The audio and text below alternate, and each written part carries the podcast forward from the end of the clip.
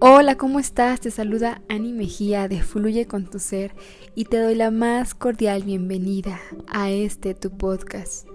En este episodio número 15 te hablaré del tema La rosa y el sapo. Había una vez una rosa muy bella. Se sentía una maravilla al saber que era la rosa más hermosa del jardín.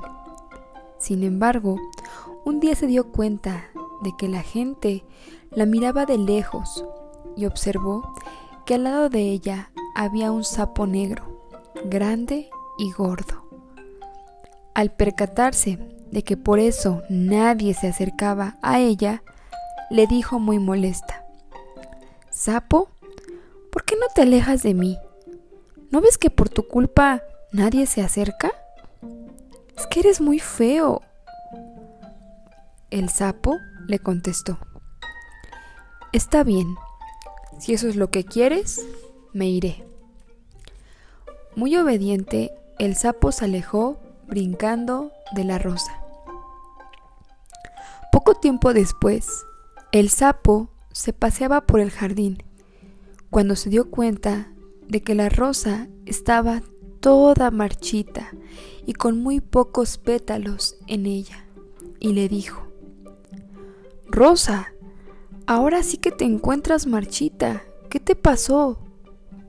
La rosa le contestó, es que desde que te fuiste, las hormigas me han comido día y noche.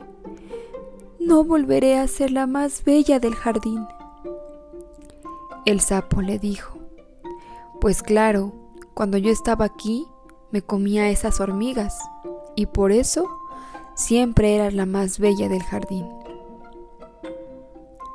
Muchas veces despreciamos a los demás por creer que somos más que ellos o que simplemente no nos sirven para nada. En este mundo, nadie sobra. Todos tenemos algo que aprender de los demás o algo que enseñar. Recuérdalo siempre. Espero que te haya gustado esta reflexión y la tomes en cuenta para tu día a día. Hasta aquí el podcast del día de hoy. Soy Ani Mejía y nos vemos en la próxima. Bye bye.